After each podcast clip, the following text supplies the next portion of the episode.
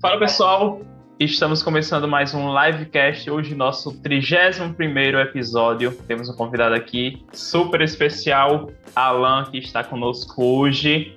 Alan, seja muito bem-vindo, obrigado por ter aceitado o convite. Fica à vontade para se apresentar ao pessoal e daqui a pouco nós vamos para o nosso papo de hoje. Boa noite, Fábio. Boa no... Bom dia, boa tarde, boa noite, né? O podcast é, é atemporal, a gente sabe como é que funciona. É, para quem não me conhece, meu nome é Alan, tenho 26 anos, casado, trabalho com evangelização digital e no meu trabalho CLT eu trabalho com edição de áudio e vídeo. E é isso aí, uma vida ordinária, no sentido de cotidiano, nada demais, apenas um pecador tentando encontrar a salvação. Né? E prontos aí para mais uma conversa que na podcast é só me chamar que eu tô entrando. É uma coisa que eu gosto é podcast. Massa, que bom então. Fico realmente muito feliz de ter você aqui hoje. E já aproveitando aí, pegando o gancho, né, como se diz, você falou do, de uma vida ordinária, né? não sei se você já leu o livro, ah, até talvez eu confunda o título agora, mas eu creio que é Trabalho Ordinário, Graça Extraordinária, né? Do... Já, já chegou a ler o, esse livro ou... Não, não cheguei a ler ainda. Vou ah, então... até anotar aqui depois para ler. Pronto, depois eu vou só confirmar o, o título, mas nome. acredito que é esse mesmo nome exatamente. E aí eu aproveito e já vou colocar na descrição do episódio também e envio para você mas fala justamente isso. Eu comprei ele recentemente, mas ainda também não o li. Inclusive, já aproveitando, né, já é um tema para a gente voltar em breve e já fazer o, o próximo podcast. Nem mal começamos, boa, boa, mas boa. a gente já pensamos no próximo. já pensamos no próximo, exatamente. E aí, aproveitando também sua é, questão do trabalho, tudo você disse que é CLT. Fala um pouco para a gente como é, digamos, conciliar essa carreira entre CLT, entre um influencer, um catequista virtual, essa questão das redes sociais e também a família, todo esse contexto, né? Bom, é, é bem complicado. É, até ontem eu estava pensando, nossa, é, eu faço tanta coisa e às vezes eu esqueço de dar um tempo de qualidade para minha esposa, né? Mas a gente fica conversando, conversando, conversando e ela diz assim, não, tu tem que pagar minhas contas, tu tem que pagar as coisas da Tereza, não sei o que, não vai dar jeito. Eu não quero trabalhar, quero cuidar da minha filha. Né? Brincando, obviamente, óbvio que ela quer trabalhar, mas é, é, essa questão de chegar em casa e ter o trabalho após o trabalho, como diz o, o Ricardo Carvalho, né? Um cara que fala muito nisso. É, quem quer trabalhar no digital, saiba que é trabalho atrás de trabalho. Então, eu trabalho oito horas por dia é, numa universidade, né, no laboratório de áudio. Chego em casa, e tenho que me virar nos 30 para produzir conteúdo, responder comentário, responder direct, fazer story, fazer podcast, criar mais conteúdo, fazer podcast. Mas podcast para mim é, é, é uma benção, eu gosto muito de fazer isso. É o meu trabalho ordinário, digamos assim, né? Na, que é o que eu faço todos os dias, edição de podcast, edição de spot, edição de música, essas coisas assim que eu costumo fazer no meu dia a dia e conciliar para mim tem dias que é mais fácil, dias que é mais difícil, dias que eu consigo ser mais organizado, dia que eu sou completamente afobado. E aí, quando esses dias que eu sou completamente afobado, eu já não rendo em casa, já não rendo no trabalho, já não rendo na internet. Então, é questão de tratar de organizar as coisas e dar o tempo necessário para cada uma delas.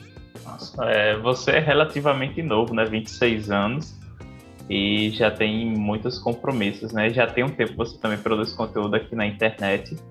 Como foi que começou? Foi, digamos, de ah, vou começar aqui a produzir porque é algo que realmente eu já curto, já gosto, ou digo, teve algum insight, como foi que começou essa história? Foi a coisa mais sem querer do mundo.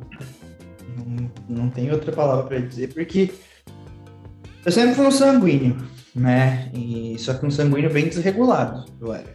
Então, era uma pessoa que eu queria atenção e eu era uma pessoa que eu queria compartilhar minhas coisas e eu via que as pessoas já não aguentavam mais eu postando frase de música todos os dias no Facebook. Né? Os amigos dizendo, para um pouco, te acalma. Então, para fazer com que os meus amigos não católicos parassem de ver as as coisas que eu postava e para eu pelo menos me sentir bem em postar, porque eu gostava de compartilhar frases de música. Eu nem católico direito era, mas eu queria fazer isso. Eu comecei, eu criei a página Um Jovem Católico no Facebook, lá em 2015. E aí fui lá um ano, um ano e meio, só postando isso, né? Musiquinha aqui, não sei o quê, aí um videozinho que tu achava na internet, testemunho de alguém, bababá. E aí foi que um, por providência divina, não sei, porque Deus quis, a página começou a crescer. E aí eu comecei a ser atacado por alguns protestantes, né? Então, foi uma parte bem complicada assim por conta de Maria. Eu falava sobre Maria, aí o pessoal chegava lá e enchia o saco. Só que eu não tinha, eu não sabia nem o que era um catecismo da Igreja Católica, para falar a verdade. Nunca tinha lido o catecismo, não sabia nem o que explicar. E aí eu fui procurar ajuda numa num grupo do Facebook, as pessoas mais velhas, os católicos mais antigos vão lembrar desse grupo, se chamava Caia Farsa. Aí cheguei lá no grupo do Caia Farsa, cheio das dúvidas e não sei o que, eu não sabia nem diferenciar dogma de doutrina, eu achava que tudo era, era a mesma coisa, né? Ah, porque vocês, não sei o que, querem inventar os dogmas da igreja. E os caras começaram a rir mim, fizeram chacota, não sei o que. Aí falou, um cara falou assim, vai ler o catecismo coisa é essa, né? O que, que é esse tal de catecismo? Não fazia nem ideia do que, que é. Aí eu fui lá e fui ler o catecismo, comecei a ler. E aí virou o que virou. Aí eu vim pro. Aí eu comecei a fazer conteúdo mais formativo, comecei a ter um pouco, um pouco mais de seriedade, mas ainda tinha aquela pegada jovem treteiro, assim, sabe? Não tinha. Não tinha um. Não era um apostolado, era um, um juvenil fazendo coisa de criança ali, né? Essa é a grande verdade. Mas comecei a ter mais um pouco, um pouco mais de pulso firme. Aí quando eu entrei no Instagram, a minha, o, meu, o meu grande cavalo de, de, de, briga assim, era a questão da liturgia. Eu tinha assistido uma palestra do Padre Paulo Ricardo e estava saindo do grupo que eu participava, justamente porque eu estava começando a entender o que era liturgia e a liturgia estava sendo peça fundamental na minha conversão. Só que eu confundia a defesa da fé com a falta de caridade. Então, Deus vai moldando, né? Então, quando tu tá com o nome de uma página, assim, um jovem católico, em que tu, tua cara quase nunca aparece, é muito confortável tu ser estúpido, tu ser grosso, tu ser arrogante e tudo mais, né? E, então, é, ali foi, foi, digamos assim, em linhas gerais, essa foi a grande mudança, né? comecei ali com o jovem católico, e aí quando eu me dei conta que eu já estava mais maduro, que eu já era casado, que a qualquer momento eu poderia ter um filho, que eu já tinha, eu tinha que exercer uma responsabilidade maior, que as pessoas estavam consumindo meu conteúdo, eu digo, eu preciso tomar jeito e, bom, arcar com as consequências do que eu, do que eu falo com a minha cara em jogo, não com a página no Jovem Católico. Então, no meio do ano passado, é, foi um pouco depois que começou a pandemia, eu resolvi fazer a troca, né? Resolvi fazer a troca de um jovem católico para um carrion. E nesse tempo eu perdi 15 mil seguidores, só que eu me reinventei, eu comecei a fazer um trabalho. O trabalho que vocês veem hoje está sendo desenvolvido de maneira mais coerente, mais é, objetiva, mais madura há um ano, vai fazer um ano agora. Né? Então, fez, é, fez um ano. E, e essa mudança aí é o que tem me impulsionado a criar mais, estudar mais. E, digamos assim, eu amadureci uns 10 anos em um ano e meio. Um ano, um ano e meio. É. Só que eu fui uma criança com de 25 anos por muito tempo. Entende? Então, 25 não, 24. Então, depois que eu me casei, começou um amadurecimento maior, um entendimento maior da, da vida, e isso se espelhou no meu trabalho, né? É, impactou, mudou, transformou para isso que as pessoas veem hoje. Alguns dizem que eu estou entre os melhores catequistas do Brasil, eu discordo, mas aceito com carinho, né? Não vou dizer, ah, não, não fale isso. Mas não posso deixar isso aí me envaidecer. Tenho consciência de que o trabalho está sendo bem desenvolvido, que é um trabalho sério, onde eu não falo as minhas opiniões pessoais e sim apenas o que o catecismo, que a igreja ensina. E às vezes eu tento colocar um pouco de humor, mas não é o meu ponto forte, né? Esses dias eu passei o maior mico da minha vida para fazer uma dancinha, eu me senti um idiota, mas enfim, é, o Instagram pede isso, né? Então, se for para atingir alguma alma e depois fazer com que o meu conteúdo amadureça essas pessoas, a gente, dá, a gente vira palhaço por E em relação ao seu processo de conversão, você disse que a liturgia teve um papel fundamental é, nesse processo. Como foi que isso também aconteceu e o quanto você vê isso impactando no seu trabalho mesmo hoje, na sua vida, no seu papel de, de homem, né? Bom, é, eu, eu comecei a minha, com meu processo de conversão de volta para a igreja há 11 anos. É, quando eu fui convidado para fazer um retiro lá em Santana do Livramento, um grupo de jovens, e entrei no grupo de jovens e fiquei lá por dois motivos. Muitas mulheres, eu sempre fui mulherengo, e o segundo motivo era que era divertido. Era divertido tocar violão na missa de forma bem doida, tudo mais. Então, eu percebia, eu comecei a perceber algumas coisas mais tarde, mais maduro, né? Eu tinha 15 anos quando entrei, e aí quando eu tava com os meus 18, 19, eu começando a mudar a cabeça, né? Tu vai começando a crescer. E algumas coisas começaram a não bater muito, né? Não estava começando a, a, fechar as coisas. Então, assim, quando eu fiz uns 21, 22 anos, isso ficou realmente firme na minha cabeça. Por quê? Porque aquilo que eu falei, eu já tinha um jovem católico, eu tinha lido catecismo e eu vi, uma, eu vi um curso de liturgia do Padre Paulo Ricardo.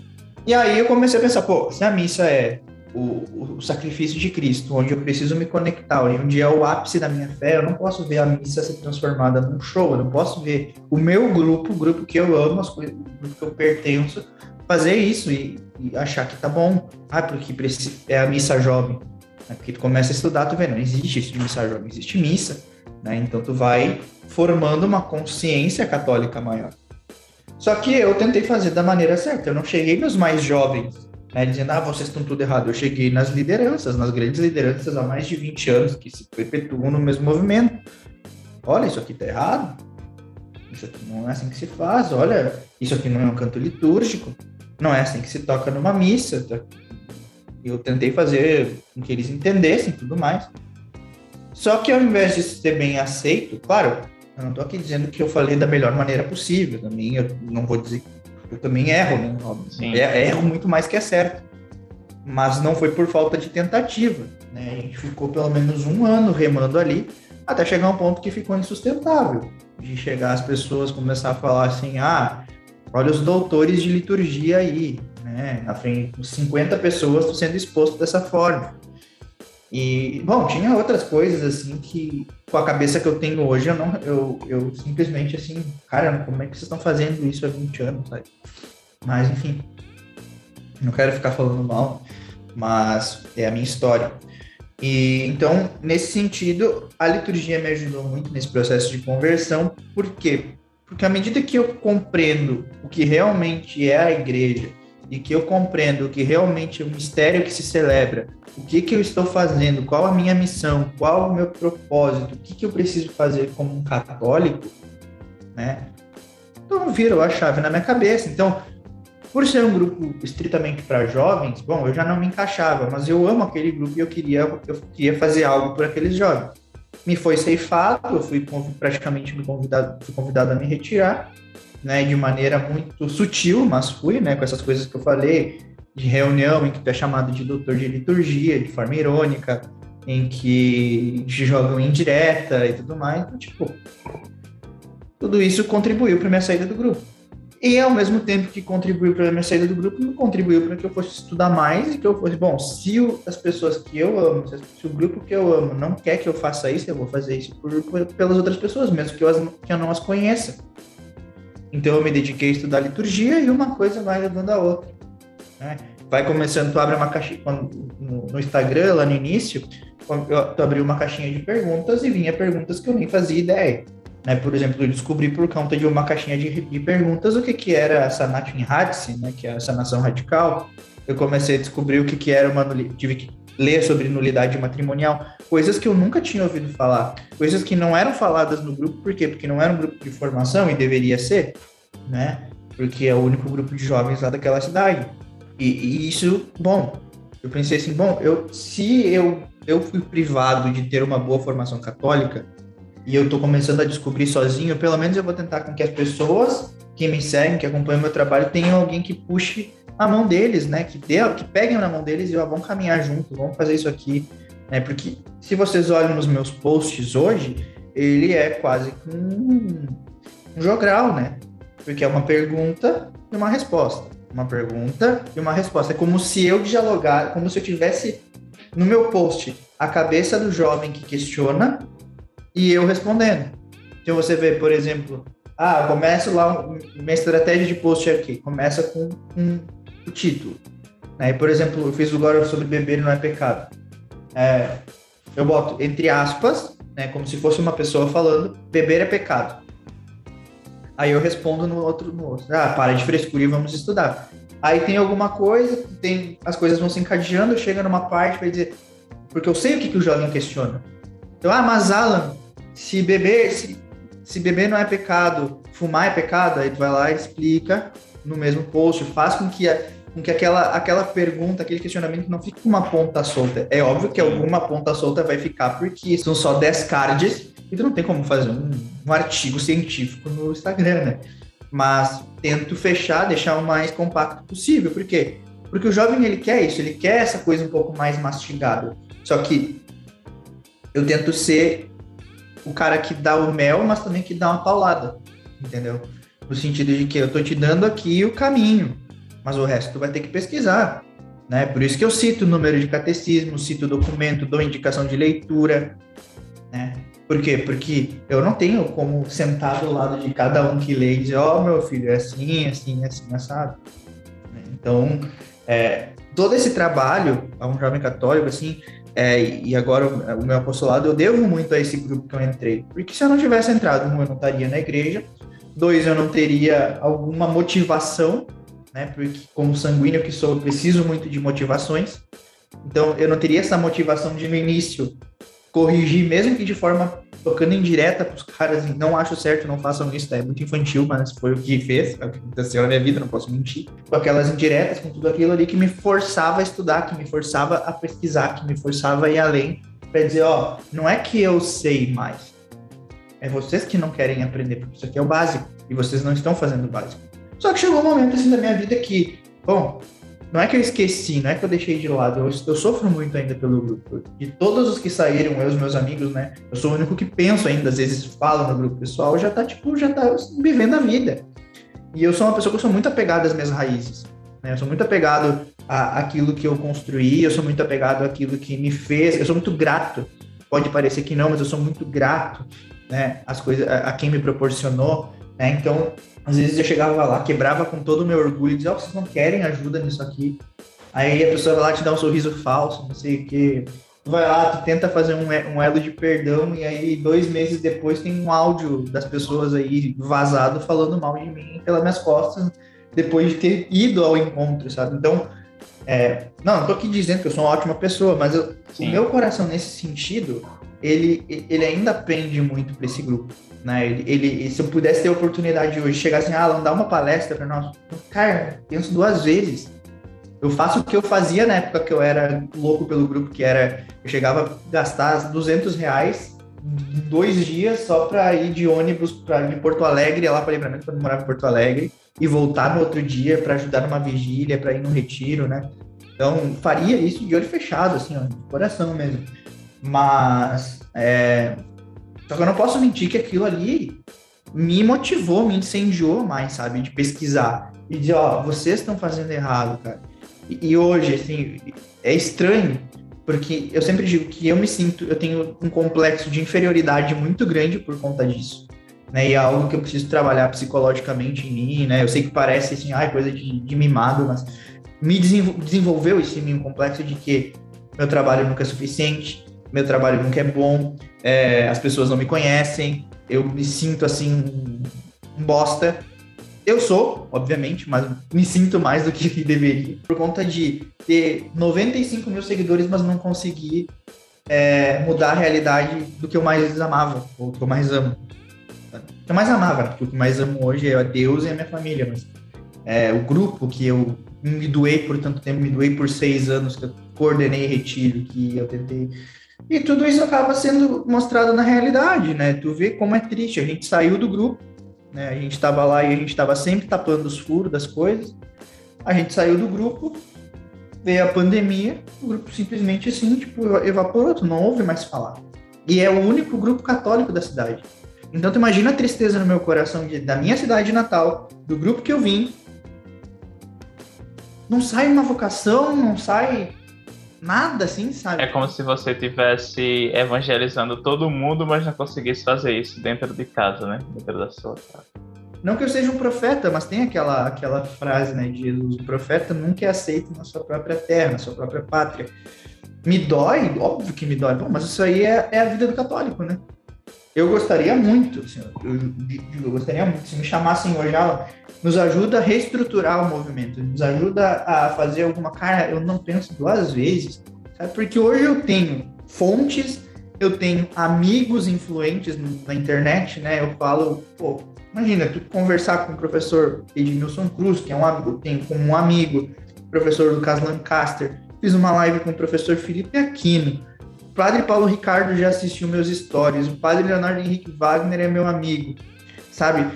E não estou dizendo isso para me engrandecer. Sim. Quero que isso fique claro, sabe? Mas no sentido de que eu conquistei isso, ou Deus me deu isso de alguma forma, para que eu fosse usar para alguma coisa. Pô, eu estou usando de um lado, só que eu queria ver, não é que eu queria ver o fruto. Eu queria fazer isso na minha, na minha, na minha vivência sabe? Aqui na cidade que eu tô, eu, não, eu sei que as pessoas me conhecem, mas eu fico muito feliz que eles não me tratam como, ah, nossa, é o Alan que tem 95 mil seguidores. Não, eles me tratam como o Alan paroquiano da, da, da, da Igreja Santa Catarina, que frequenta o Centro São Bernardo. Não sou nenhuma celebridade para eles, isso para mim me deixa muito feliz, porque eu não sou celebridade. Né? Eu sou um evangelizador, eu sou um catequista, nada além disso. E eles me tratam como, como eu gostaria de ser tratado, como mais um, só que eles entendem do meu trabalho. E eles vêm e trocam ideia. Ah, eu vi um post que eu fiquei com dúvida. Ou, ou, como esses dias eu fui pegar um risoto lá na paróquia. Ah, eu vi o teu trabalho, adoro teus posts, mas é, tu fala uma coisa tão óbvia que, na verdade, a gente dá conta que não era tão óbvio assim. E, e daí tu fica tipo, ah, que legal, mano. Sabe, tu faz amigos e tudo mais. Mas aí quando tu vai pra tua cidade natal, o lugar que tu queria fazer a diferença efetivamente, é, tu vê todas aquelas pessoas que te incentivaram a começar esse, esse, esse caminho, né? Pessoas que um dia chegavam assim, ah, eu vou sair no meio da tarde do grupo, eu dizia, né? Vou sair no meio da tarde do grupo para jogar futebol. Aí chegava o cara e dizia, ah, tu, tu, quem não tem tempo para Deus não tem tempo para nada. E ver esses caras que me falavam tudo isso, tipo, vivendo uma vida estéril, que não dá fruto, sabe? Que não é uma vida católica, tipo, sabe? Que eu não tenho, eu não tô julgando, mas é, é fato, entende? E aí, tu que queria fazer diferença, tipo, é, eu sou vilão, o cara, ah, ele fala mal, é o cara que saiu falando mal do movimento, é o cara que, sabe? Isso aí é um negócio que, que me machuca bastante, pra, pra te falar a verdade. É, ano passado, quando eu completei, quando completou 10 anos do meu primeiro retiro, eu tava muito emotivo, cara. Mas muito emotivo, porque eu sou uma pessoa que sou muito apegada às minhas raízes. Então eu ouvia a música do meu retiro, eu escrevia texto e tudo mais. Tentei de novo uma reaproximação, mas para quê?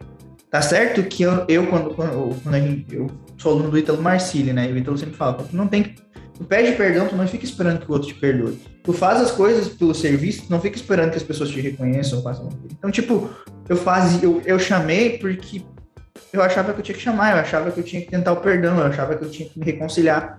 Não quiseram, não deram abertura, não estão afim. Beleza, mano. Só que eu não posso chegar aqui e dizer que ah, isso não me incomoda, isso não me deixa inquieto. Porque é a, minha, é a minha origem, cara. É o grupo que eu amo, é o grupo que eu queria ver indo pra frente, que agora com as redes sociais podiam fazer um puta trabalho, iam ter quem ajudasse eles a construir um trabalho legal, sabe? E simplesmente ignoram. Ah, porque ele não gosta de tocar Santo dos Anjos na missa, então ele não pode estar aqui conosco. Não, entendi. É, é isso mesmo, né? Infelizmente, é dessa forma. Pode ser que um dia mude, mas é como você falou, né? Não tem como você já foi lá, já fez uma iniciativa.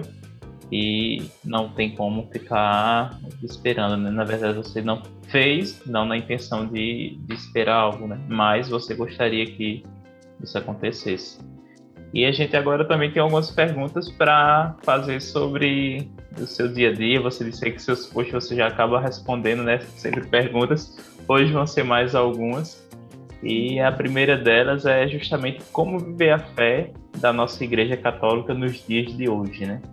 A gente está aí passando, digamos, chegando ao final do, da pandemia, né? Teve o, o ápice ali, você disse um ano e seis meses aí que você começou literalmente seu trabalho é, da maneira como ele é hoje. E aí vem essa pergunta para você responder agora. Bom, a fé da igreja é a mesma de dois mil anos atrás. Substancialmente, né, a gente pega aqui Código de Canônico, Catecismo, é, todas essas. É, a gente tá ali, tá, certo? Não, nada mudou. Mas a gente vive num mundo relativista, né? E às vezes esse relativismo atinge clero, leigos, né? E aí tem coisas que a gente não tem como controlar. Mas a gente pensa assim, ó, eu vejo com uma, uma forma bem esperançosa. Eu não sou, não gosto de ser profeta do apocalipse. Eu acho que o pior, o pior, o pior, o pior já passou. Tá? Teve tempos que a PJ tinha muita força, né? Tinha muita força. Que a SEBS tinham muita força, porque eles se mexiam, eles faziam as coisas, enquanto é, não se tinha assim um, um conhecimento robusto a respeito da tradição. Por quê? Porque não tinha divulgação. Então, tu pega lá da década de 70 para cá, quem eram os grandes expoentes da fé católica? Padre Zezinho, nada contra, estou só dando um, um exemplo. Padre Zezinho, depois vem Padre Marcelo Rossi, Padre Fábio de Mello, Canção Nova. Bom, aí chega a internet. Aí você começa a ver evangelização digital. Você começa a ver que existem pessoas que têm um outro tipo de carisma, um outro tipo de, é, de maneira de ver a vida. Até que em 2013 ou 2012 surge um carequinha vestido de preto, que eu me atrevo a chamar de pároco do Brasil, chamado Padre Paulo Ricardo, que veio para salvar uma geração de católicos. Visto por muitos, né, como ultraconservador, radical, na verdade é um cara, tu vê o padre Paulo Ricardo assim, tu vê que ele transpira amor. Ele só ele, tu vê no olhar dele que ali tem amor. Entende? Porque o amor ele não é o amor da maneira é, Ai, meu querido, vem aqui, te passa a mão dentro da cabeça, vem cá que eu vou te dar um abraço. Aqui é sentimentalismo. Pode ser amor? Pode. Mas o amor ele também exige seriedade. O amor ele exige correção. O amor ele exige que você tenha um choque de realidade. Então a gente vinha, é, e a gente vem né, de uma onda da teologia da libertação muito forte, muito forte mesmo, que tomou conta de diversas dioceses do Brasil e aí você vê uma coisa muito simples. Onde a teologia da libertação tem força, as vocações sacerdotais são sufocadas. Por quê? Porque se tira os olhos da verdade. Existem muitos e muitos e muitos seminários que são totalmente tomados pela teologia da libertação e que o nome do Padre Paulo Ricardo é como quem assistiu Harry Potter vai entender, como Lord Voldemort. Você sabe quem? Você não pode falar nele. Né? Você, não, Frei Beto é Deus. Leonardo Boff. Né? É, o, é semideus. Na verdade é o contrário. Leonardo Boff é Deus e Frei Beto é semideus. E aí acontece isso. Bom, quando chega o Padre Paulo Ricardo, os seminaristas, que geralmente quem entra no seminário é porque ama a Deus e quer buscar a verdade, começam a assistir os vídeos, os cursos. E isso é um movimento silencioso mas que a gente vai percebendo aos poucos. A gente ainda vai sofrer muito com, com bispos relativistas, vai sofrer muito com bispos que não têm amor pela fé, que estão ali por um, simples, por um humanismo barato, e isso a gente enxerga muito na CNBB, infelizmente. Mas você vê que existe o outro lado, outra força, né, que está mudando as coisas por dentro. Quase que com a mesma estratégia do marxismo, né? Que é você ir entrando aos poucos, sem fazer muito alarde, corrompendo as estruturas, até que você chega ao poder. Não que a, o tradicionalismo, ou não que a verdadeira fé ela vá ser conquistada para o poder, ela vai ser conquistada pela verdade, porque a verdade é intransponível. Então, quem tem o coração aberto para a verdade se encontra com a verdade e vive pela verdade. Então, você vê que, por exemplo, alguns seminários, você vai vendo já os seminaristas usando batina, seminaristas que rezam, seminaristas consagrados a Nossa Senhora, seminaristas que estão já, é, estudando Santo Tomás de Aquino e não Frei Beto, é, seminaristas que estão estudando Santo Agostinho e não Leonardo Boff, né, que se interessam por uma boa filosofia, por uma boa teologia, mesmo que às vezes nas curtas, que eles querem. Primeiro é ser ordenados, mesmo que em uma diocese totalmente tomada pela teologia da libertação, mas que depois de ordenados eles possam exercer o seu ministério sacerdotal de maneira santa e com a, com, de acordo com a verdade. Então eu posso dizer para ti assim, o seguinte: eu tenho muita esperança no que há de vir. Eu tenho muita esperança no que há de vir. Né? A minha diocese hoje, é, ela é dividida? É, mas os padres que, é, que, que são comprometidos com a verdade que tem aqui são maravilhosos. Por quê? Porque tem o coração em direção da verdade. Né? Agora, lá na diocese da outra que eu vim, pô, é totalmente teologia da libertação. Então, tu vê o choque da, das realidades das coisas. Agora, Deus nos enviou aqui um bispo maravilhoso, o Leomar Brustolin, né, que fala muito de catequese, é autor de muitos livros de catequese. É, bom, da iniciação cristã em si. Então eu penso que sim, eu vejo a fé dessa forma. Né? A gente vive numa sociedade relativista, onde vai haver muita apostasia, é, onde as pessoas estarão realmente, é, cara, sempre contra a igreja, só que no compasso de que hoje é, as pessoas. Existe um. Assim como existiu a reforma protestante e existiu a contra-reforma, existe hoje um contramovimento um contracultura, digamos assim, sabe? Então, se tem ao longo desde a, desde a revolução sexual uma, um apelo muito grande para que as pessoas tenham uma sexualidade livre e não tenham filhos, né? O controle, quase um controle populacional. E ao mesmo tempo você vê na internet vindo esse movimento de famílias católicas com 5, 6, 7 filhos. Olha o Ítalo Marcília Sâmia. Sete filhos. Né? Tu vê a Deia Tiba, que já tem uns quatro ou cinco. Aqui em Santa Maria você vê, aqui na Mediocese, você vê as famílias já são, eles estão abertos à vida, eles não estão ali é, interrompendo. Isso está sendo mostrado para o mundo, é um testemunho. E o que, e o que aconteceu, o que fez a igreja ser a igreja? Testemunho. E testemunho em tempos de dificuldade, porque tempos de dificuldade forjam grandes homens e grandes mulheres, santos homens e santas mulheres.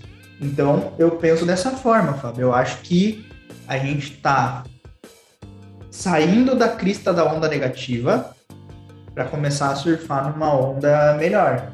E lá na frente a gente sabe que vai ter uma outra onda de crista negativa e aí vai voltar. E... Essa é a vida da igreja, sempre foi assim, sempre será, né? Que ela nasceu para ser perseguida porque ela nasceu do peito aberto de Cristo na cruz. E aproveitando que você falou aí da questão das famílias, né, dos filhos, como educar justamente os filhos também nesse mundo, enfim, das escolas, que muita gente hoje ainda entende a escola como um papel de formador, mas na verdade quem forma o primeiro formador ali, a primeira responsabilidade é dos pais, né, de fazer Perfeito. essa formação. Cara, a gente tá, tá conversando muito, assim, que a gente ainda não teve filho, a gente não tem como dar um testemunho a respeito disso. Né? A gente está começando a estudar a questão homeschooling ou procurar escolas efetivamente católicas, né? E primeira, acho que a primeira coisa que você tem a fazer é você criar seus filhos à moda antiga. Não é você é, afastá-los da realidade, mas né, não é você dar uma tela para uma criança com um, dois, três, quatro, cinco, seis ou sete anos. Né? A gente a gente sabe que vai ser difícil, que é, talvez seja da boca para fora que a gente está falando agora, mas a gente não pretende é, dar celular para Teresa até ela completar seus 14, 15 anos. Ou, como a Tice falou, até ela ter dinheiro para comprar o celular dela.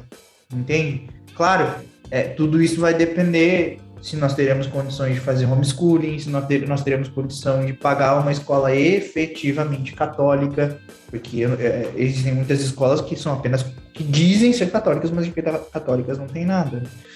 Então, a gente tem a, a esperança de que irão nascer diversas associações de pais católicos, né? Porque as famílias, como eu falei anteriormente, elas estão cada vez mais numerosas e ter essa troca, esse intercâmbio de relações entre os pais católicos, as famílias católicas, eu acho que vai ser muito é, produtivo para essa, é, é, essas futuras gerações, entende? Eu acho que essa troca de conhecimento, essa troca de experiências e essa ajuda mútua entre as famílias católicas vai dar muito certo nesse sentido. Aqui em Santa Maria, por exemplo, existe uma, um projeto de uma escola católica já, né? Guiar, conduzida por pais católicos, uma associação de pais católicos, entende? Então, você vai fazer um processo seletivo, você vai dar prioridade para professores efetivamente católicos. Você vai fazer, tipo, sei lá, um teste catequete, catequético com a professora, para ver se ela realmente sabe o que é a fé da igreja. Aí ela, mas tu tá apartando, tu tá tirando o direito da tua filha a pensar, não, eu estou dando a criação que eu devo dar para minha filha. Quem decide a criação que ela vai ter sou eu. Então, essa criação vai sendo o seguinte, porque no momento mais importante da vida dela, nos momentos mais importantes da vida dela, não sou eu que vou estar junto. Entende? Quando alguém oferecer uma droga para ela, não vai oferecer na minha presença. Quando, quando algum namoradinho quisesse passar com ela, não vai ser na minha presença.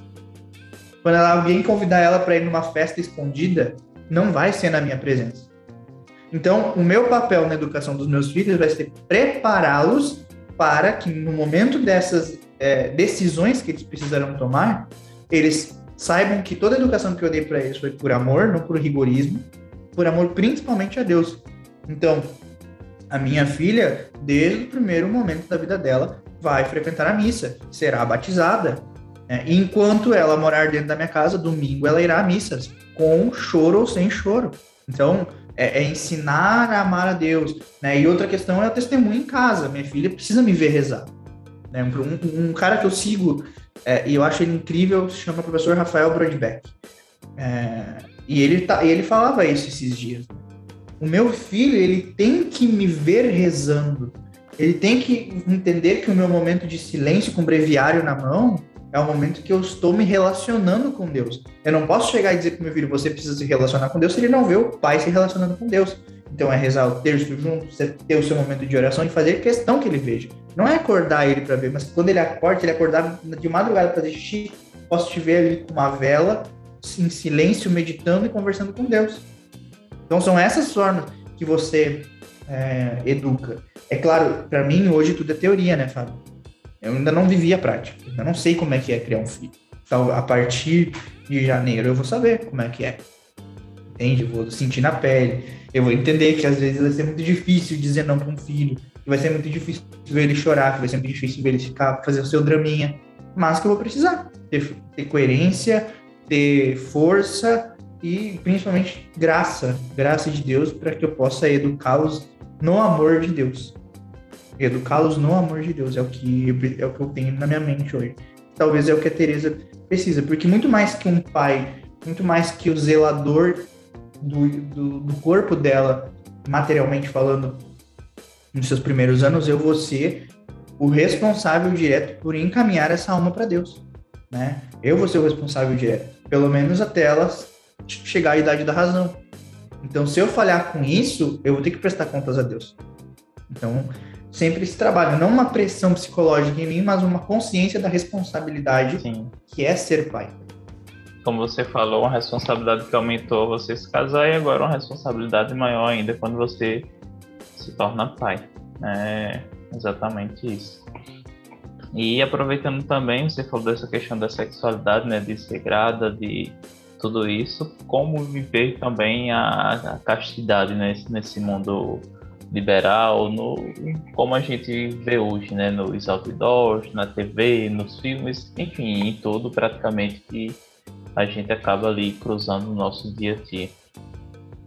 a gente não pode privar as pessoas, a, a criança da realidade, né? Nem a criança, nem a, a gente, a gente mesmo.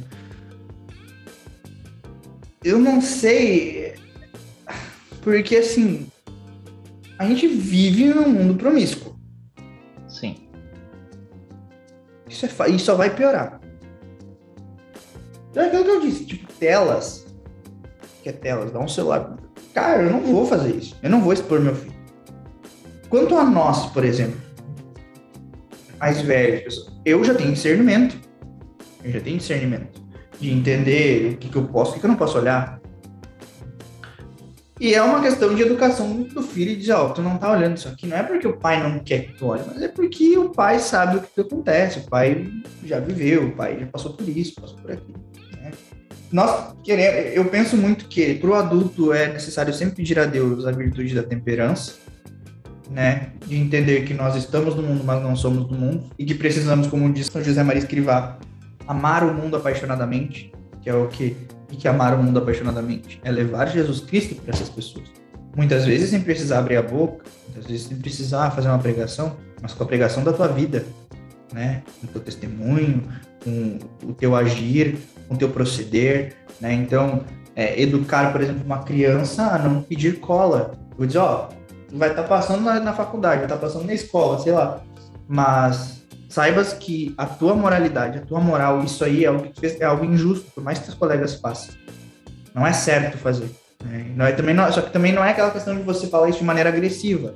Né, de você entender, pô, foi chamado na escola porque o filho colou, aí vai querer dar bronca, porque tem dois, dois grandes, é, grandes pilares. Né? Tem o cara que ele é extremamente estúpido e tem o cara que é extremamente relativista. Ah, não, isso foi só uma cola. Né? Então, é, é explicar, é, é, é fazer aquela criança compreender que aquilo ali que ela está fazendo é mal, né? E aí, com, essas, com essa educação primária, com essa educação básica, depois continuando nos momentos mais decisivos, no momento mais é, de, de, de, decisões morais ou de decisões assim, do que, que vai assistir ou não assistir, ele se preparar por conta do meu ensino, por conta do, do, do testemunho que eu dei para ele. E, e, uma, e a maior educação, né, como a gente já falou, ela vem de dentro de casa. Né? Então, aqui em casa, a gente tem que ser exemplo para Tereza. Se aqui dentro houver o exemplo de, ah, nós dois, nós não vamos consumir tal, tal tipo de conteúdo. Por exemplo, ah, uma coisa que eu e a Tícia a gente vai ter que trabalhar muito é parar de falar palavrão. Nós não vamos mais falar palavrão. Por quê? Porque não vou acostumar minha filha a ouvir palavras de baixo calão, né? Para que aí quando ela, ela viver com outras pessoas, ela possa saber o momento de, de usar tal palavra ou não. Mas eu não posso acostumar elas com, tipo, com, com ah, vai tomar no cu, sei lá, tipo, palavrão, mas só para dar um exemplo, né? Fazer ela ficar se perguntando o que são essas coisas, né?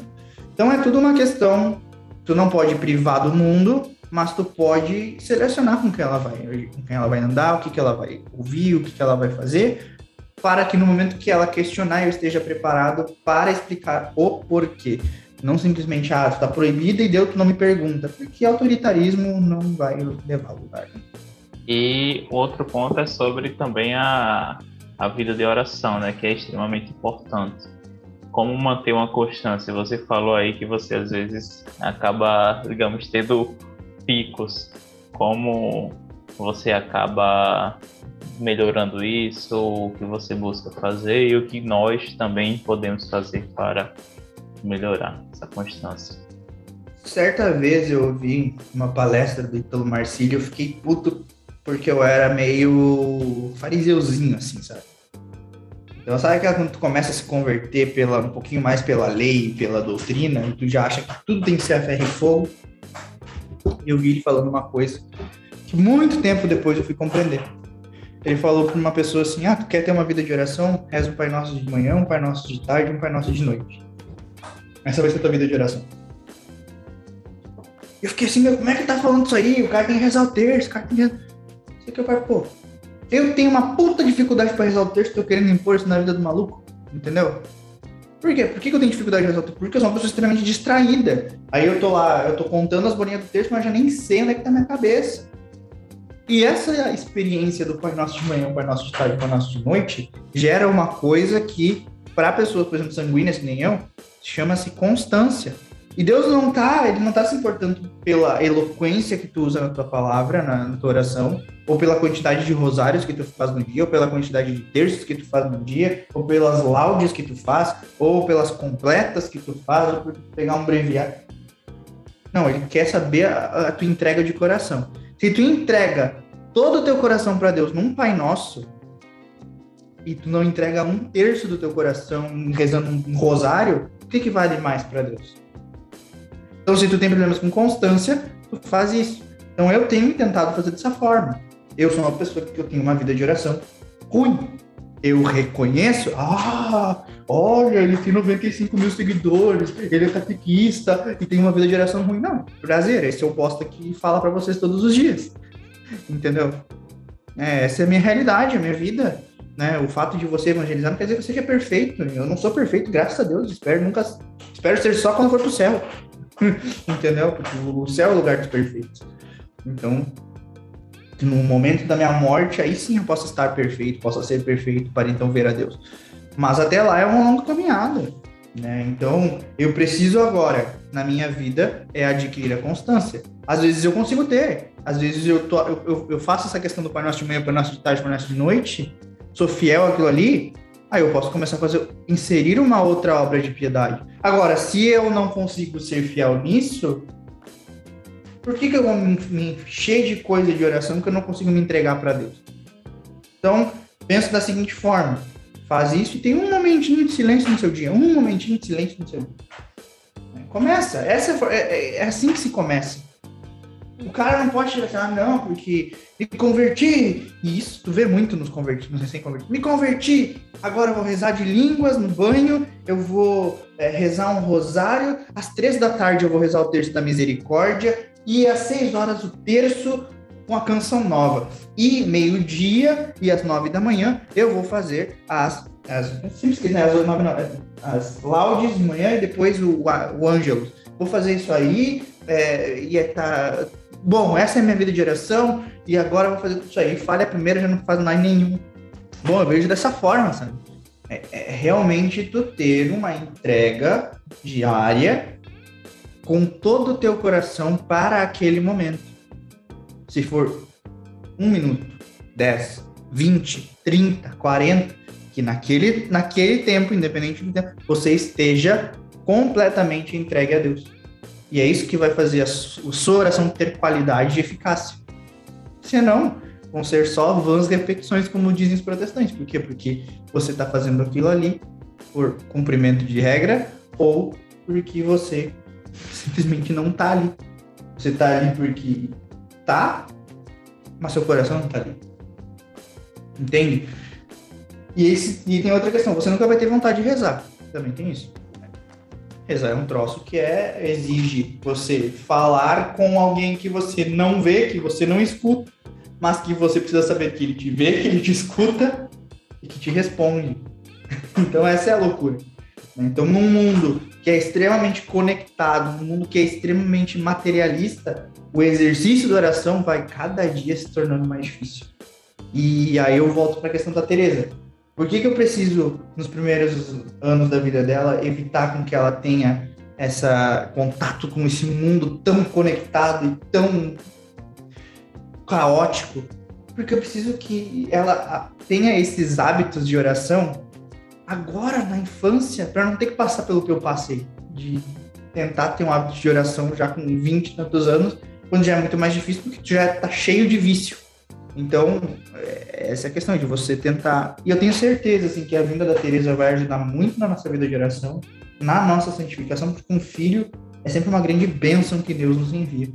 Né? Então, eu, eu gosto de falar assim, dessa forma direta, de tentar tirar um pouco da culpa que as pessoas carregam, porque, porque elas entram nessa neurose de que precisa fazer isso, fazer, fazer, fazer, fazer, fazer eles se tornam escrupulosas, tudo é pecado porque eu não consegui, ah, ela não rezei o terço, hoje é pecado, meu Deus, o prometido. Calma, minha filha, entende? Eu, eu atendo muito essas questões. Tem uma menina, eu não vou falar o nome dela, mas que ela já me pediu desculpa um monte de vezes, mas tá sempre fazendo as mesmas perguntas. Eu digo, mas olha, leia a tua pergunta antes de tu clicar no enviar. Porque a tua própria pergunta já tá respondendo ela na própria pergunta. Porque, cara, assim, Cuidado, e aí a gente vê uma legião de escrupuloso. Uma legião de escrupuloso. Então, esse é um trabalho que eu tento fazer assim de seja católico no cotidiano. Seja católico no cotidiano e a sua vida vai se tornar uma oração contínua. Entende? Então, eu penso muito nessa forma também de, de ser mais objetivo na vida. E olha, um sanguíneo falando em objetividade é porque alguma coisa tá errada. Essa questão do cotidiano é muito do que São José Maria escreveu atrás também, né? Principalmente em relação ao trabalho, né? Ele foi um dos grandes, enfim, uma das grandes pessoas dos santos que eu tive a oportunidade de conhecer recentemente e que mudou, deu uma reviravolta na, na minha vida. E um outro ponto também sobre a questão do evangelho, né? Como é para você hoje, com 95 mil pessoas te acompanhando, falar sobre o evangelho, os, digamos, os haters, né? Os famosos haters aumentaram, como é pro Alan? Cara, sabe que não tem muito hater? Meus maiores haters são católicos. Real, assim. Eu sou odiado pelas pessoas da teologia da libertação e eu sou odiado pelos ultra-tradicionalistas. Por quê? Porque eu tento ser católico. Entendeu? Eu tento ser fiel à igreja. Eu não vou falar mal do concílio, eu não vou falar mal do Papa. E eu também não vou dizer que aborto é legal, e eu também não vou dizer que sexo livre tá de boa e que Pachamama tá valendo. Não, não vou. Não vou dizer que abuso litúrgico tá legal. Carismático, tem muito carismático que me odeia e eu amo eles, mas eles me odeiam às vezes por conta que eu digo que missa de cura e libertação não existe. Né? Então, é, tem muita gente que vai ser assim. Então, a, a, a, grande parte dos meus haters, pessoas que menos gostam de mim, são católicos. Né? O pessoal que não é católico, ele vem até o meu perfil e ele vai ser desarmado. Porque eu não falo achismo. Eu não falo o que eu acho, que a minha interpretação do evangelho. Eu falo o que a igreja ensina. Aí vem um hater lá, cara, não quer viver a igreja não quer viver o catolicismo? O problema é teu. Escolha tua. Então, as bases de hater que eu tenho ou é protestante ou é católico que não gosta de mim por conta de, de achar que a, que a igreja virou torcida organizada que ou a gente é Flamengo ou a gente é Fluminense. Não, a gente é católico. É, para mim é muito tranquilo. Assim. Já foi mais difícil, hoje para mim é muito tranquilo. É, ah, e agora o meu novo hater é o Instagram, né? Eu tô bloqueado pra live. Sim, fala um pouco sobre esse episódio aí também. Você tá com o perfil é, reserva, né? Como foi para você, o que foi que aconteceu, o que foi que o Instagram deu como justificativo e como é que tá sendo isso? Não, assim, é... não tem justificativo. Essa é... Isso que mais me incomoda. Não tem justificativo. Ele simplesmente manda uma mensagem. Você infringiu, é... sua aplicação foi excluída porque você infringiu as normas e diretrizes da comunidade. Aí eu fui ver a, a postagem que eles excluíram. Era uma postagem que eu contava meu testemunho. Aí, no mesmo dia, eu fui tentar fazer uma live, live bloqueada. Um mês agora, daqui dois dias, completa um mês que eu tô bloqueado para fazer live. Em que o meu alcance está diminuído, em que meus stories não chegam quase ninguém. Então, é um negócio quase inexplicável. Sabe? Eu sou muito grato à plataforma porque aqui eu consegui vender meu primeiro curso, eu consegui uma base de seguidores legais, mas ao mesmo tempo, cara, olha, lutar contra o mundo e lutar contra a plataforma ali é difícil. Né? Eu tenho que ficar criando um monte de estratégia para tentar burlar o, o, algoritmo. Eu não tenho saco para isso. Então eu acho que talvez eu daqui a pouco vão excluir essa minha conta. Eu vou ter que trabalhar efetivamente no reserva ali. Bom, se tiver que acontecer isso aí, vamos lá. A caminhada é longa e Sinceramente, eu não tenho medo, assim. Ficaria chateado, ficaria, óbvio, né? O trabalho todo que tu faz, uma entrega bem constante, bem constante que tu faz. Mas, bom, é a vida, né? O mundo há de nos odiar, o mundo há de nos perseguir, né? E tá acontecendo isso não é só comigo, várias páginas católicas, até mesmo a página do Ricardo Carvalho, segundo, segundo perfil dele que foi derrubado. Um monte de coisa, assim, cara. Então, cabeça tranquila, corpo tranquilo, mente tranquila, paz de espírito e preparado para a luta. Acho que não tem muito, muito além disso para fazer. E saindo agora do Alan de 95 mil seguidores para o Alan, história de vida. Um fato que marcou seus 26 anos. Um? É. Cara, eu acho que o fato mais feliz da minha vida foi descobrir que eu sou pai. Eu acho que não, não consigo ainda mensurar o que, que é isso. Meu casamento foi uma vitória muito grande na minha vida. E aí as parte, a parte triste é tudo aquilo que eu fiz errado e a perda do meu bisavô em 2008, que foi o que me colocou no caminho errado e, bom, foi necessário para eu viver tudo que eu vivi hoje e compreender o que é o sofrimento. E, bom, tem muita coisa para falar. Eu for falar da minha vida aqui, acho que a gente, aí sim, a gente fica 48 horas conversando, tem história para burro. Mas em resumo, eu sou filho de pais separados, é, nunca tive a presença do meu pai em casa, nos damos super bem, eu e ele, né? mas nunca tive a presença dele em casa. Minha mãe era meio nômade, assim, então eu vivia sempre com uma mochilinha nas costas, né? Com, quando eu tinha sete anos, eu já tinha morado em Santana Livramento, Porto Alegre e Curitiba, com sete anos de vida. E depois voltei a morar em Curitiba, morei em Porto Alegre, Esteio, Canoas, voltei para Livramento, Aí, e agora acho que é o maior tempo que eu tô num lugar só, que é aqui em Santa Maria, que esse ano fez 2021, cheguei em 2015, seis anos. Seis anos no mesmo lugar, quase que um recorde. vou ganhar uma medalha. E acho que eu vou isso na minha vida, assim, sabe? E os, os momentos cruciais mesmo foram esses, né? A morte do meu bisavô, minha entrada no retiro, o conhecimento da a criação da página conhecer a minha esposa, obviamente, e casar, e agora ser pai, eu acho que é o, é o ápice. É uma lição, uma grande lição.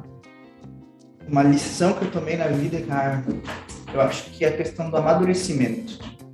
Quando eu compreendi que o imaturo reage e o maduro age.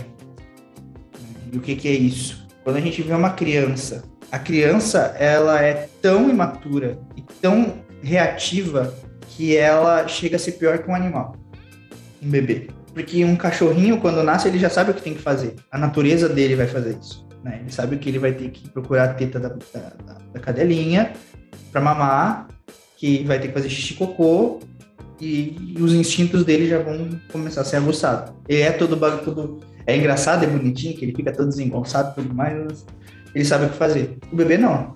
Se tu larga um bebê assim, sozinho, ele não vai caminhar, ele não vai se alimentar, ele, ele vai morrer. Então ele é totalmente reativo.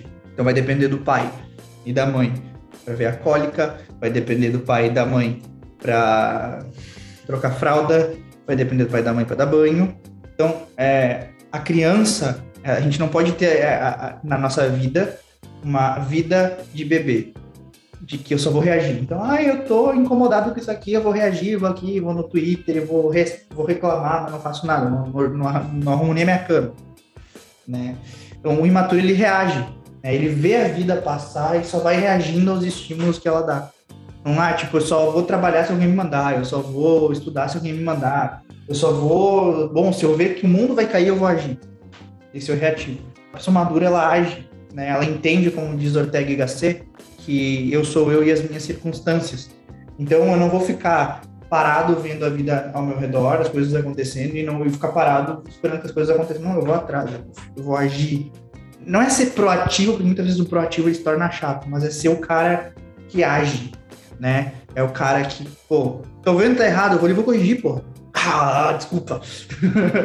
eu vou ali vou Fica corrigir. tranquilo. Eu vou reagir, eu vou, eu vou corrigir aquilo ali. Eu tô vendo que, eu, que o mendigo tá ali, eu vou tá passando fome, pô, eu vou dar 10 pilas pra ele. Entende? Isso é ser maduro, é tu, é tu compreender a, a, a atuação no mundo. É tu servir, ser útil, ser forte e não encher o saco das pessoas. Eu sigo a filosofia do Ítalo Marcilli, isso mudou minha vida, então eu vou repetir muito, muito chavão dele, mas acho que é a grande lição da minha vida. Assim. É, não maior que as lições de Cristo, né? Não há, não há pedagogo, não há pai, não há professor maior que Cristo. Mas se tu não lê o evangelho, tu não coloca ele em ação, é só um cara que está ali estudando para benefício próprio. Então, eu vejo a minha vida assim, eu preciso. E tem muita coisa, cara, tem coisa que, que para mim eu, eu, eu, sempre esqueço de fazer, mas eu preciso, porque é o, é o combinado, tipo, eu preciso levar o lixo, entendeu? É algo que eu esqueço, porque eu me, me acostumei, eu tô, às vezes eu vivo num automático, que eu preciso arrumar isso, né, de levantar de manhã, escovar os dentes, me arrumar, ir trabalhar, trabalhar, voltar para casa, escovar, almoçar, depois do almoço volto para trabalhar, aí eu volto, eu faço história, eu faço coisa. E parece que quando, quando eu vou dormir, parece que, meu Deus, eu não vi o meu dia, entendeu? Eu tô fazendo, eu tô sendo ativo, eu tô trabalhando, eu tô conquistando as minhas coisas, tô, mas pô, sai do modo robô, entendeu? Tipo, olha pra, pra tua vida, olha pra tua ação, olha pra tua, pra tua esposa, ama, ama tua esposa, né? É, serve ela mesmo que cansado. Então, tem coisas que eu preciso melhorar. Todos temos, né? Pô, se a gente chegar aqui e dizer, eu não tenho que melhorar, pô, Madre Teresa de Calcutá, o que tu tá fazendo aqui na Terra, né? Então, a gente, eu penso dessa forma, né? Acho que a grande lição é essa e a outra grande lição que eu diria é tu nunca tá, tu nunca tá pronto. Por mais que tu ache que tu tá pronto, nunca tá pronto. Ah, eu estou maduro o suficiente para enfrentar a morte de alguém que eu amo. Não tá. Tu pode estar tá espiritualmente entendendo o que está acontecendo ali e não se desesperar. Isso aí é um grande passo. E encarar a morte disso. Acho que esse ano eu perdi minha bisavó e eu, eu me senti tive um baque, né? Eu consegui ser forte por um bom tempo que eu achava que eu não ia ser, né? Ah, eu fui ali levei o caixão, tudo mais, todas essas coisas assim, eu digo, pô, o Alan de dois anos atrás, ele ia se esconder e ia ficar chorando num cantinho. Tomei meu lugar de homem, tomei meu lugar de neto, de bisneto, de dar força para minha avó, para minha mãe, de ser uma pessoa assim, e ter desabado de chorar quando eu cheguei em casa, entendeu? Quando ele chegou de, de Porto Alegre, foi tudo lá em Porto Alegre, chegou aqui em Santa Maria, e teve o meu, o meu momento de desabar. Por quê? Porque ninguém tá pronto para perder alguém. Tu vai lá, no, banho assim, ver aquela água, veio água das, das lágrimas juntas. Pô, vai. E me aliviou, depois eu não chorei mais. Lembro da minha bisavó com carinho, com amor, porque, pô, me criou, pô, sabe? Mas tá, tá viva no meu coração, entendeu? Então eu compreendi o sofrimento. Uma terceira lição. Me pediu uma, mas eu vou dar várias. Uma terceira lição é essa, é essa questão do sofrimento. Né? Eu gosto de dizer que a gente tem que compreender que o sofrimento ele é um grande amigo se nós entendermos ele. Ah, assim, tá dizendo que eu tenho que convidar o sofrimento, né, para participar da minha vida? Não, mas é que quando ele bater a tua porta, ele vai bater a tua porta, tu abre a porta e diz, ó, entra, toma um café, fica bem à vontade, só não pega nada. É isso aí. Porque se tu ficar esperando o sofrimento arrombar a tua porta, ele vai entrar, vai passear na tua casa e vai levar tudo.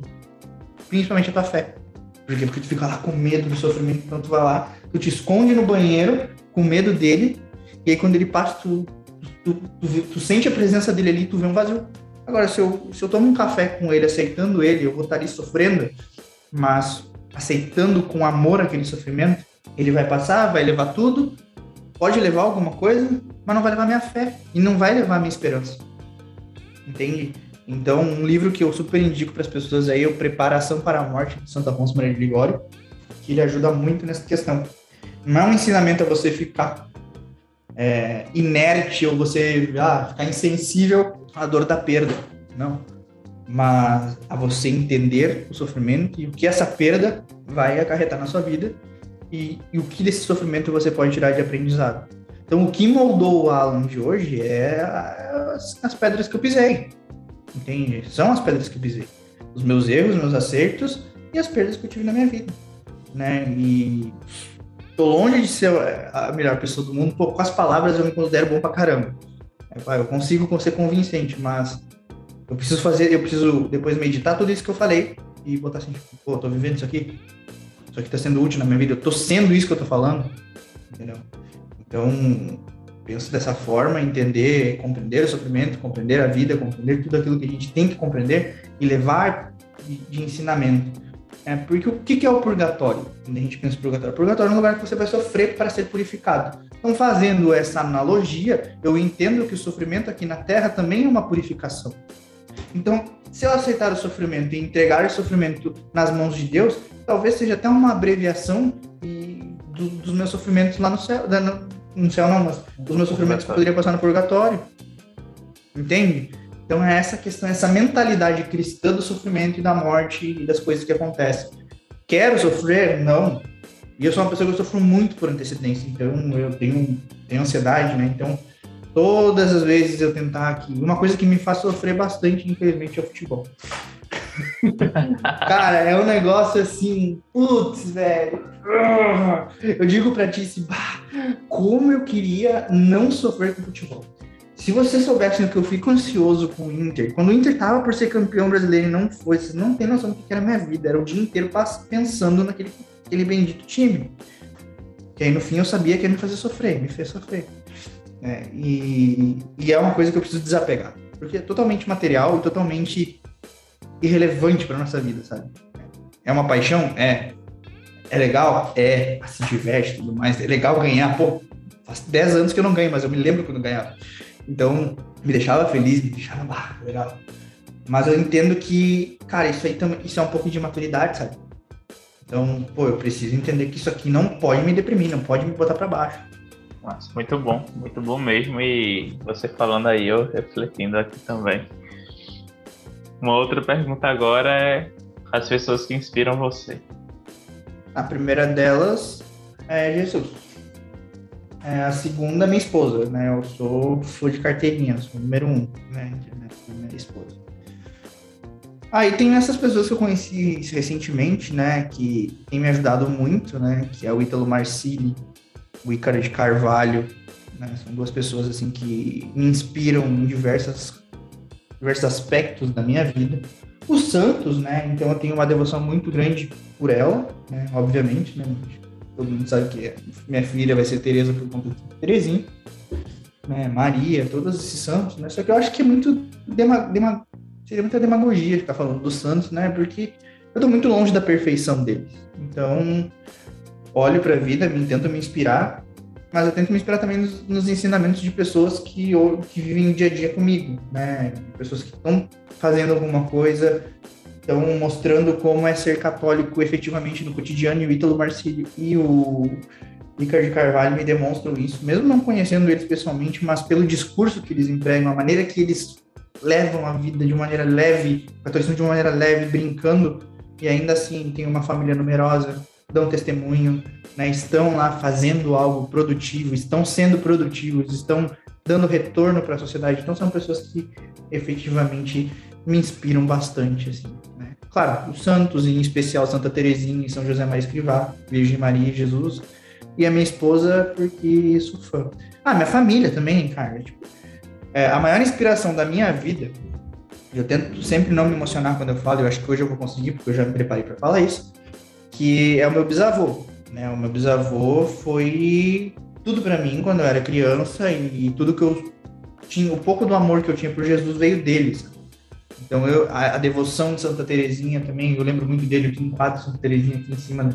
olhando para cima aqui, que era dele, né? A medalha que eu uso de Santa Terezinha era da minha bisavó, que também era muito devota. Então são minhas grandes inspirações, né? Modelo de família, como criar os filhos, né? Entrega, amor, doação, tudo isso, a minha família, principalmente a família por parte de mãe, né, que foi quem eu convivi mais, me ensinou muito isso, sabe? Mesmo nas minhas burradas, nas minhas mancadas, assim, é, nunca foram mais graves do que poderiam ser por conta dessa base familiar muito forte que eu tive. Então, ah, eu era muito, eu bebia muito, mas eu nunca me droguei. Eu tinha relações sexuais fora do, tipo, não do matrimônio, mas eu tinha relações sexuais antes do casamento, é, com, outras meninas antes de conhecer a Tice, mas eu nunca, por exemplo, traí uma namorada. Eu nunca tive uma relação sexual com a pessoa só querendo usar ela no sentido assim, ah, tipo, ah, vamos transar hoje, amanhã não quero nem olhar pra tua cara. Nunca fui assim. Né? Fazia as coisas erradas? Fazia, óbvio, não tô dizendo que não. Numa, na maneira estrita, na maneira teológica de olhar assim, eu estava usando delas, mas eu não tinha na minha cabeça essa intenção na época, entende? Isso foi uma vez paralelo. Então, eu fui salvo de muita coisa por conta dessa base familiar que me inspirava. Mas no momento de revolta, quando meu bisavô faleceu, que foi o momento que eu me revoltei com a vida, então eu esqueci de muita coisa disso, mas o, o base, o basilar, que é o que molda o teu caráter, molda o teu agir, molda, molda aquilo que tu realmente é, aquilo ali se manteve muito firme, né? Então, eu era muito eu me sentia muito incapaz de trair a confiança de alguém, muito incapaz de é, trapacear, muito incapaz de, sei lá, sabe, tipo, agir de má fé com alguém. Então muitas pessoas se aproveitavam de mim assim, na cara dura, porque eu era uma pessoa que eu sentava para ouvir, eu sentava para tipo, estar tá, tá junto, né? Eu botava às vezes a mão no fogo, e eu era muito inocentezinho, mesmo sendo retardado, assim, no sentido de, de fazer bobagem. Mas eu era muito inocentezinho, sabe?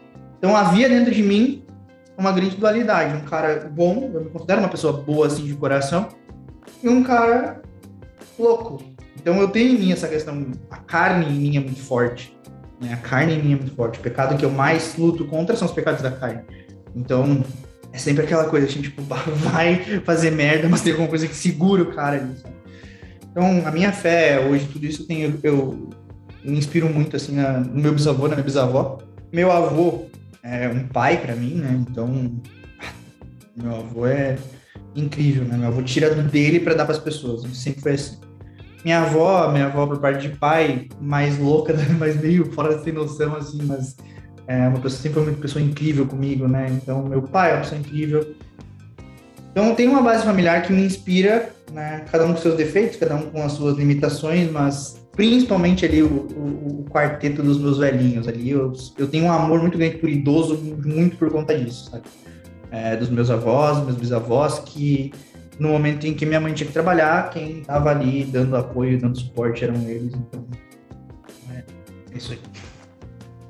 E hoje, o que faz seu coração bater mais forte? Ah, cara, é a ansiedade para ter a chegada da Tereza, velho. Não tem. É... Hoje é isso, não me preocupa mais nada, assim, sabe? Não que não, não, que eu não tenha outras preocupações, mas o, o, é o grande momento da minha vida, né, Fábio? É a realização, é a concretização de uma estruturação de família. Né? Eu achava, eu, pô, há três, quatro anos atrás eu me achava incapaz, sei lá, de fazer um arroz com galinha. Sabe? Hoje eu vou ter uma filha. Então, é a concretização de todo esse processo de amadurecimento e o início de uma, de uma nova etapa que vai ser linda, né? Tenho certeza que um filho muda a vida das pessoas. Então vai mudar nossa rotina, vai mudar tudo, nossa preocupação, nossas intenções, nossa maneira de viver dentro de casa, tudo vai mudar. Então é o grande marco, assim, é faz meu coração bater mais forte mesmo. E o amor que eu tenho pela evangelização, cara, assim, me faz feliz. O, que eu o meu trabalho hoje na internet, embora me canse, embora me deprima às vezes por conta da própria plataforma ou de estar tá errando a mão em alguma coisa, ah, o que me traz de felicidade ver eu receber uma mensagem de uma pessoa que ah, mudei de vida, é, ah, minha relação com meu pai mudou, eu me confessei hoje porque eu vi teu post, me, mudei minha, minha, Ah, cara, isso aí é, faz meu coração bater forte também. Né? E fico muito feliz de poder servir a obra de Deus. Mas isso não me faz santo, isso não me faz melhor, só me dá mais responsabilidades. E é isso aí. E para a gente fechar, uma frase ou uma palavra que represente você. Cara, vou te dizer a frase que mudou minha vida, que eu decorei. Eu nunca decorei versículo bíblico. Nunca. Exceto um. Gálatas, capítulo 2, versículo 20. É vivo, mas não sou eu que vivo. É Cristo que vive em mim, e esta vida que eu agora vivo, eu vivo na fé no Filho de Deus que me amou e se entregou por mim. Então, isso aí foi o que mudou minha vida, sabe? Tipo, diversas vezes, todos os, os momentos da minha vida é, de mudança, de mudança de mentalidade, essa frase estava presente. Então, acho que essa é a frase que sempre vai nortear minha vida. E tem tantas outras frases aí que marcam é, o, meu, o meu modo de vida atual. E hoje é essa frase de José Ortega Gasset, que fala: Eu sou eu e as minhas circunstâncias. Então, é algo que tem me motivado bastante. Tem a outra frase que o Ítalo Marcilli, né? Trabalhe, é, seja forte e. Sirva e não enche o saco. Sirva e não enche o saco, exatamente. É isso aí tá me fazendo ser alguém melhor. Então, por hora é isso, assim, de frase, né? Teve tantas outras, né? Uma frase bíblica, que outra, ou alguma frase de santo. Por exemplo, teve um tempo que, quando eu estava assim naquela fase, ah, querendo ser um jovenzinho templário. Como tem um jovenzinho templário, meu Deus do céu. E eu, eu usava uma frase de Santa Terezinha, martírio, eis o sonho da minha juventude. Eu dizia, cara, um, aí eu chego aí, eu parei, eu parei de usar isso aí porque eu parei pensando, pô, vai chegar um cara, eu botar uma pistola na minha cabeça e eu vou tremer igual um frango. Então não é o martírio meu sonho hoje. meu sonho hoje é cuidar bem da Tereza. Muito bom. Alan, muito obrigado por tantos ensinamentos, por sua contribuição aí nas redes sociais, por sua contribuição no livecast. Já vamos marcar a volta, episódio 70. bora, bora. Eu tô dentro. Aí é, é o, tempo da, é o tempo da gente ler o livro e aí vai ser o, o tema principal do, nosso próximo episódio, mas muito obrigado. Fiquei muito feliz mesmo você ter aceitado o convite meu a tantos compromissos e tá aí se preparando, ceder seu tempo para estar aqui com a gente hoje. Obrigadão, se quiser fique à vontade aí para deixar mais uma mensagem, uma última palavra pro pessoal. Eu acho que eu já falei tudo que eu precisava falar, né? Porque eu falo bastante, deixa que eu perceber. A gente já está em mais de uma quase duas horas conversando né? E dá pra fazer parte 1 e parte 2 desse podcast. Mas eu quero dizer para vocês que, cara, entendam as circunstâncias da vida de vocês. Pode estar difícil, pode estar fácil, pode estar tranquilo hoje. Essa é a circunstância de vocês, então você tem que ser santo na sua circunstância, santificar seu dia, santificar seu trabalho, santificar seu trabalho. Você é jovem, você tem 15, 14 anos, minha mãe não me deixa trabalhar. Pô, trabalho em casa, servindo, lavando a louça, lavando o banheiro, né, ajudando sua mãe a cozinhar, é, sei lá, ajudando seu pai a pregar um prego na parede, segurar a escada para ele, ser útil, né? Começar a criar sua, sua maturidade desde já, agindo. E aquela última frasezinha, né? De ficar um Pai Nosso de manhã, um Pai Nosso de tarde, um Pai Nosso de noite, para criar o hábito da oração. Né? Senão, viver de heroísmo não dá. Eu acho que é isso aí. É isso, pessoal. Chegamos ao final de mais um livecast. Nos vemos no próximo episódio. Abraço para vocês e até o próximo.